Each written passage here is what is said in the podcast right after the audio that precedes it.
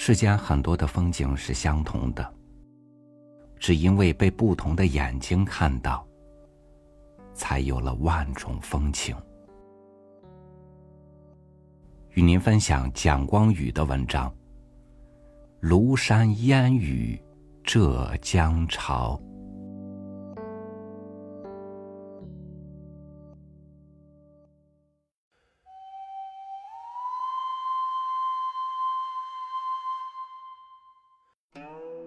六十四岁的北宋文学家苏东坡，结束了长期流放的生活，从一个踌躇满志、一心从政报国的慷慨之士，变成了一个从容面对大彻大悟的风烛老人。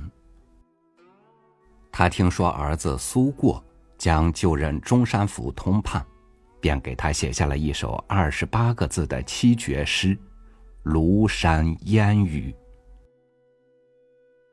庐山烟雨浙江潮。未到千般恨不消，道德还来别无事。庐山烟雨浙江潮。庐山烟雨的大意是：庐山的烟雨。钱塘江的潮汐，都是值得观赏之景。若无缘一饱眼福，定会抱憾终身。可是，终于到了庐山下钱塘江前，亲眼看到这烟雨蒙蒙，潮水涌动，却并没有什么特别的感受，只觉得庐山烟雨就是庐山烟雨。钱塘江潮水就是钱塘江潮水。初读《庐山烟雨》者会有些奇怪，第一句与最后一句一模一样，是重复之句，都是“庐山烟雨浙江潮”。为何如此？有何深意？其实。苏东坡正是要用通俗易懂的诗句，描绘出禅宗典籍《五灯会元》所记载的清源唯信禅师提出的高深禅理。人生三境界：一是见山是山，见水是水；二是见山不是山，见水不是水；三是见山还是山，见水还是水。显然，庐山烟雨和浙江潮，分别就是山和水。人们被这山水吸引，为的是欣赏美丽的自然风光。此时的山就是山，水就是水，这就是见山是山，见水是水的第一种境界。渴望前去观赏，却去不了，时间长了。难免在心中有一份执念。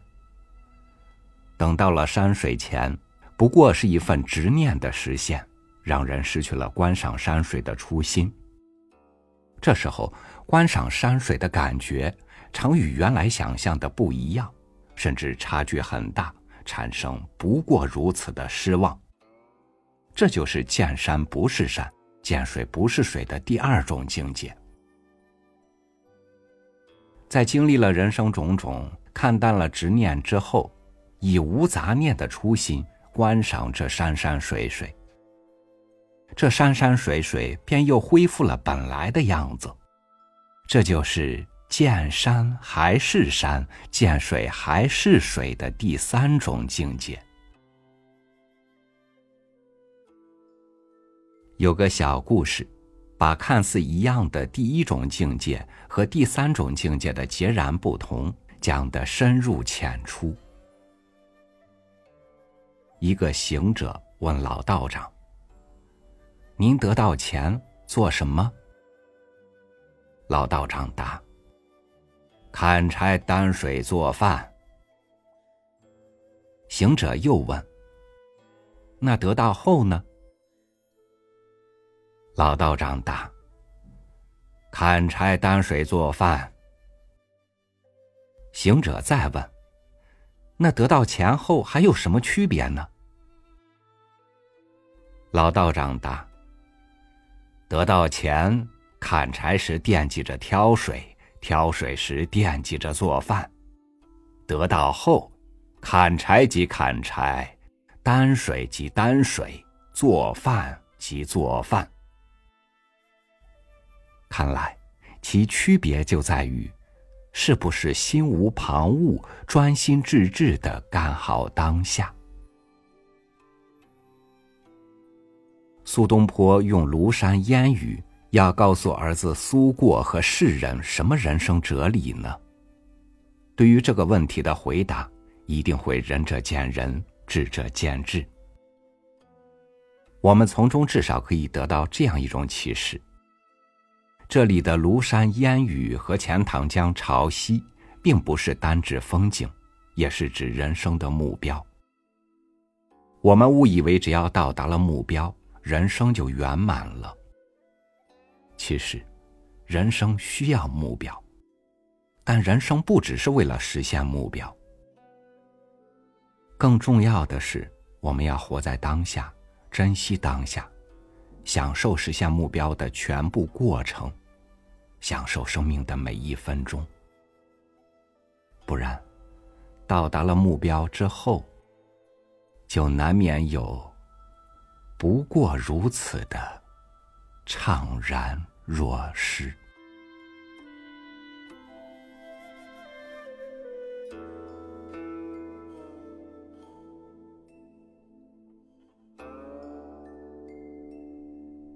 人生的每一刻都是风景，每度过一秒，生命就多了一秒新奇的体验。正因为我们正经历的每一个当下都有足够的吸引力。我们才不必着急，奔向死亡的终点。感谢您收听我的分享，我是朝雨，明天见。